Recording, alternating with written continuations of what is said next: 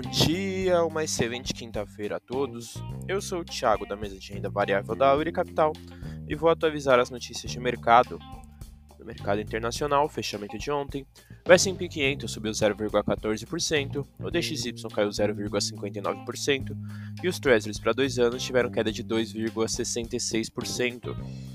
As bolsas americanas fecharam em leve alta, com as apostas de que o Fed já deve começar a queda nos juros em março, que derrubou os juros futuros no pregão de ontem, favorecendo as bolsas.